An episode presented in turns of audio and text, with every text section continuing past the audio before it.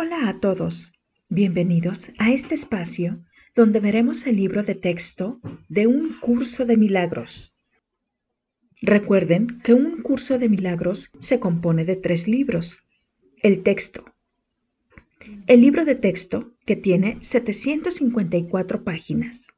El libro de ejercicios, con 552 páginas, que son 365 ejercicios, un ejercicio para cada día del año. Y el manual para el maestro, que consta de 100 páginas. El orden que el estudiante debe seguir al usar los libros y la manera de estudiarlos depende, en cada caso, de sus necesidades y preferencias personales. Comenzamos.